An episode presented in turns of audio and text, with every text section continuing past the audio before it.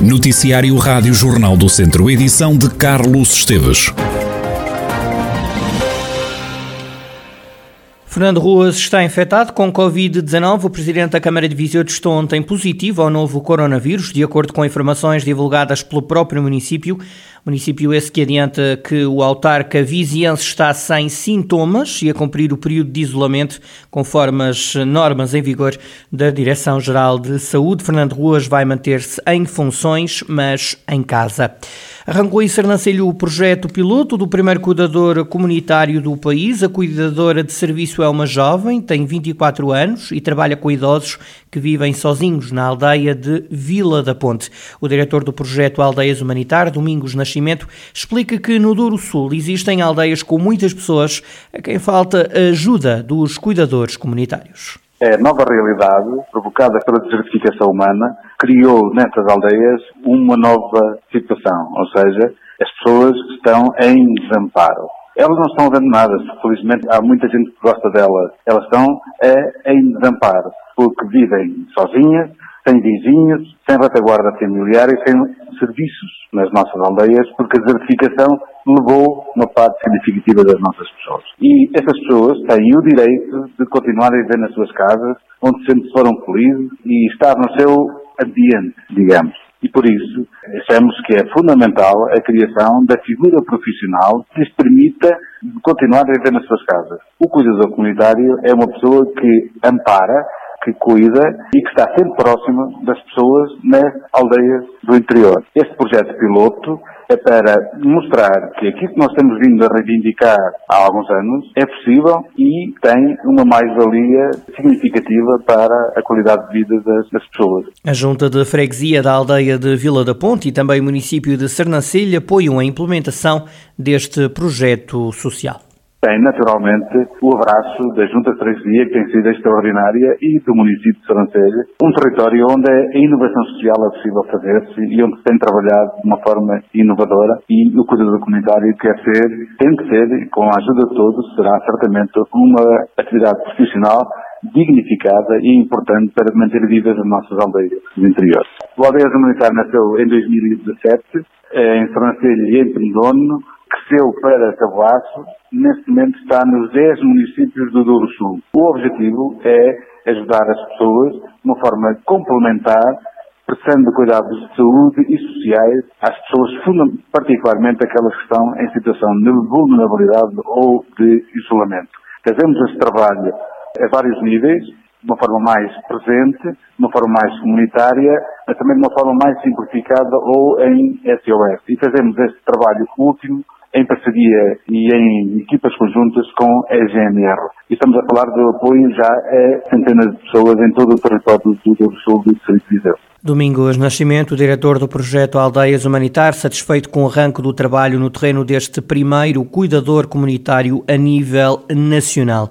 Tabuaço já recebeu mais de duas dezenas de refugiados da Ucrânia. O presidente da Câmara Municipal de Tabuaço, Carlos Carvalho, reconhece que toda esta operação, a seguir a uma pandemia, está a ser muito complexa. Paramos agora com este, com este cenário de conflito e com aquilo que dele resulta, nomeadamente a fuga milhares de, de, ucranianos, portanto, do seu país, para, para fugirem ao flagelo da guerra. Como é lógico, e à semelhança daquilo que aconteceu por todo o país, Tabuaço manifestou desde logo, portanto, também a sua disponibilidade para poder receber estas famílias que tiveram que sair das suas casas. Fruto disso, ao longo do último mês, recebemos já cerca de duas dezenas de ucranianos e aquilo que tem sido o objetivo do município é, em primeiro lugar, portanto, tratar toda a burocracia, nomeadamente junto dos serviços estrangeiros e fronteiras, posteriormente, depois também acolhê-los, arranjar habitações, e aí o município disponibilizou aquilo que tinha à sua disposição de realçar aqui também o forte sentido de solidariedade da comunidade tabuacense, que para além do município colocou também muitos imóveis à disposição para que realmente eles possam usufruir e possam realmente encontrar aqui um novo lar durante o período que estiverem connosco, em Tabuaço ou naquilo que são as imediações, se integrem, no sentido também se sentirem úteis e de contribuírem também, como eles próprios querem dizer, contribuírem e retribuírem aquilo que tem sido esta Carlos Carvalho explica que até o dia de hoje cinco crianças começaram a frequentar a escola, apesar de terem chegado mais duas famílias e mais três crianças em idade escolar. Nós temos cinco crianças, portanto, entre os diferentes níveis escolares, sendo que hoje, portanto, chegaram mais duas famílias e mais três crianças em idade escolar, portanto, com toda a certeza irão também ser integradas nos próximos dias. Portanto, como é lógico, esta distribuição tem sido feita sempre no sentido de permitirmos uma habitação por família e até ao momento temos conseguido isso também. Colocamos também os nossos recursos a nível de alguns professores, temos os nossos quadros também diariamente a darem aulas de português para os mais adultos, no sentido também de mais rapidamente conseguirem pelo menos ter algumas noções da nossa língua e iremos continuar eh, atendendo a que esta, esta dinâmica não é uma dinâmica apenas da Boas, é uma dinâmica regional. A própria comunidade intermunicipal do Douro teve já várias ações, nomeadamente o envio de autocarros no sentido de permitir que pessoas que estão na Polónia, que estão na fronteira, venham também para o nosso território para Portugal, dentro do pouco que nós podemos fazer, possam aqui encontrar, pelo menos temporariamente, um novo lar. Carlos Carvalho, presidente da Câmara de Taboaço, o conselho que já recebeu duas dezenas de refugiados ucranianos. O distrito de Viseu está hoje sob aviso amarelo devido à previsão de períodos de chuva, por vezes forte e persistente, em especial nas zonas montanhosas. O alerta começou ao meio-dia e só termina às seis da tarde. Para além de Viseu, estão sob aviso esta sexta-feira outros cinco distritos do norte e centro do país. O Instituto Português do Mar e da Atmosfera prevê para hoje céu geralmente muito nublado e períodos de chuva. No fim de semana também se esperam aguaceiros para a região de Viseu. Está de regresso Viriatos, o Festival de Tunas Mistas de Viseu. O evento regressa após o interregno de dois anos, devido à pandemia da Covid-19. O festival começa esta sexta-feira e vai terminar no domingo. Tatiana Neves, da Viriatuna, explica como é que tudo vai acontecer é já neste fim de semana que se vai realizar o nosso Viriatos, que é o nosso Festival de Tunas Mistas da cidade de Viseu. Nós contamos com quatro tunas convidadas, sendo elas a Arquitetuna, que vem do Lisboa, a Valtuna, que vem de Bragança, a Enfintuna, que vem dos Açores, Ponta Delgada, mais concretamente, e a Vitistuna, que vem de Coimbra. Para além destas tunas, temos também dois grupos convidados, também são duas tunas, desta vez Cabo Viseu, a Estudantina Académica do Amigo, que vem a vir a noite de serenata, de dia 8, no Museu Nacional Grão Vasco, e a Tunadão 1998, que vai abrir a noite de festival, propriamente dita, no dia 9, na aula magna. Tatiana Neves acredita que esta nona edição vai ser um sucesso. Depois de dois anos parados, obviamente parados, nós já anunciamos este, este momento há muito tempo. Aliás, o nono viriado já era para, para ser, ter sido realizado em 2019, entretanto fomos impossibilitados de tal questão, pronto, e agora retomamos em 2022 finalmente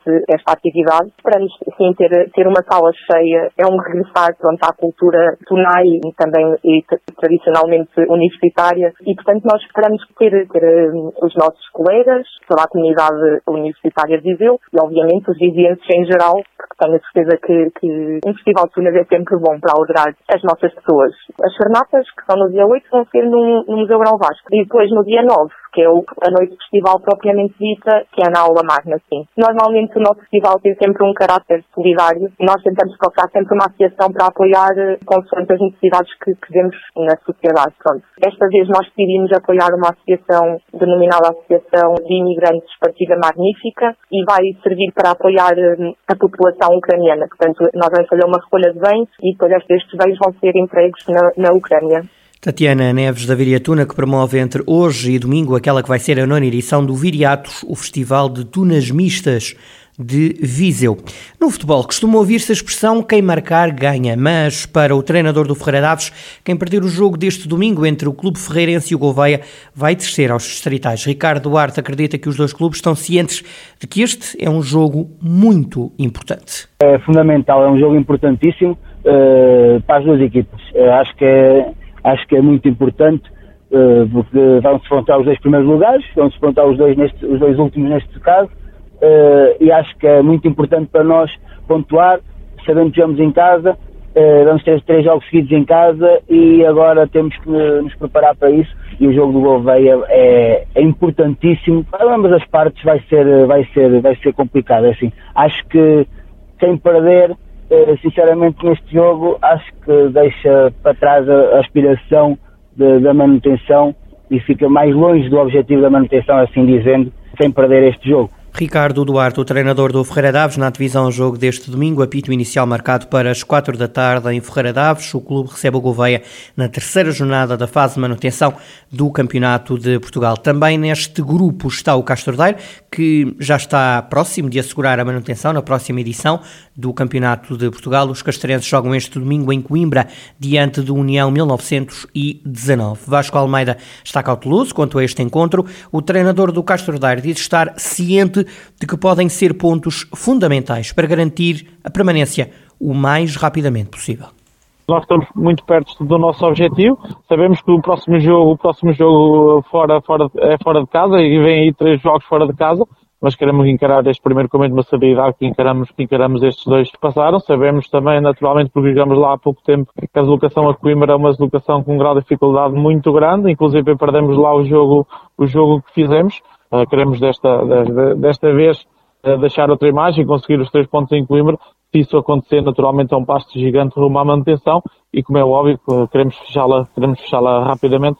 Vasco Almeida entende que pontuar fora de casa pode ser muito importante. O técnico do Castro Daire assegura que os jogadores castrenses gostam de alinhar em jogos difíceis. Nós já temos os nossos pontos e os dois jogos em casa nós queríamos ganhar muito ganhá-los, conseguimos, temos seis pontos e naturalmente agora qualquer ponto de fora é, é extremamente importante se somarmos três, eh, eu creio que as coisas ficam, ficam quase definidas para o nosso, para o nosso lado, não fechando ainda o, o facto de estar, de estar mantido neste campeonato, mas é um passo gigante. Agora também sabemos que vamos encontrar um adversário uh, com qualidade, um adversário que mete muita intensidade no jogo, muito aguerrido nos duelos, nos vai causar imensas dificuldades, mas esperamos também com a nossa qualidade conseguir, conseguir impor o nosso jogo. Vai ser um jogo dividido, mas vai ser um jogo também que o Castro gosta, gosta de jogar estes jogos difíceis. Vasco Almeida, o treinador do Castro Daire, em divisão ao duelo com a União 1919, jogo em Coimbra, apito inicial marcado para este domingo às 4 da tarde.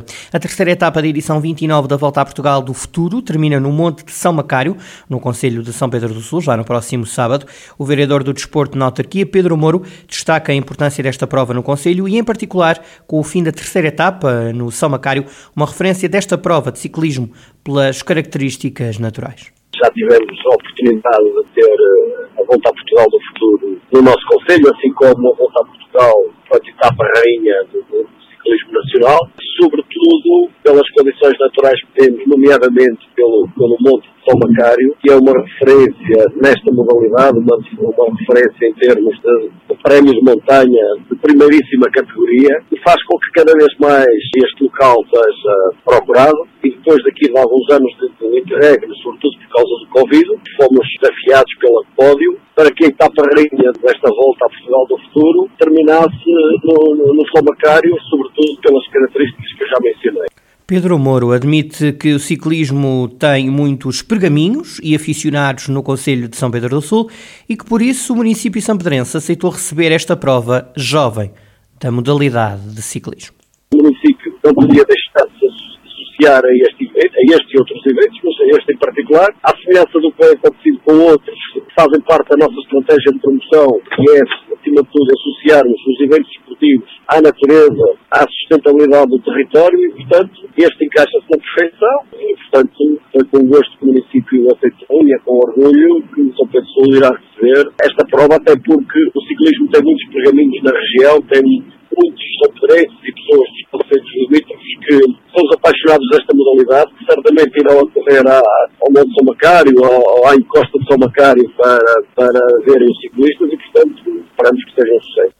Pedro Moro, vereador do Desporto na Câmara de São Pedro do Sul, o Conselho recebe a terceira etapa da edição número 29 da Volta a Portugal do Futuro. A tirada acaba no São Macário no próximo sábado. A chegada dos ciclistas está prevista para as três e meia da tarde.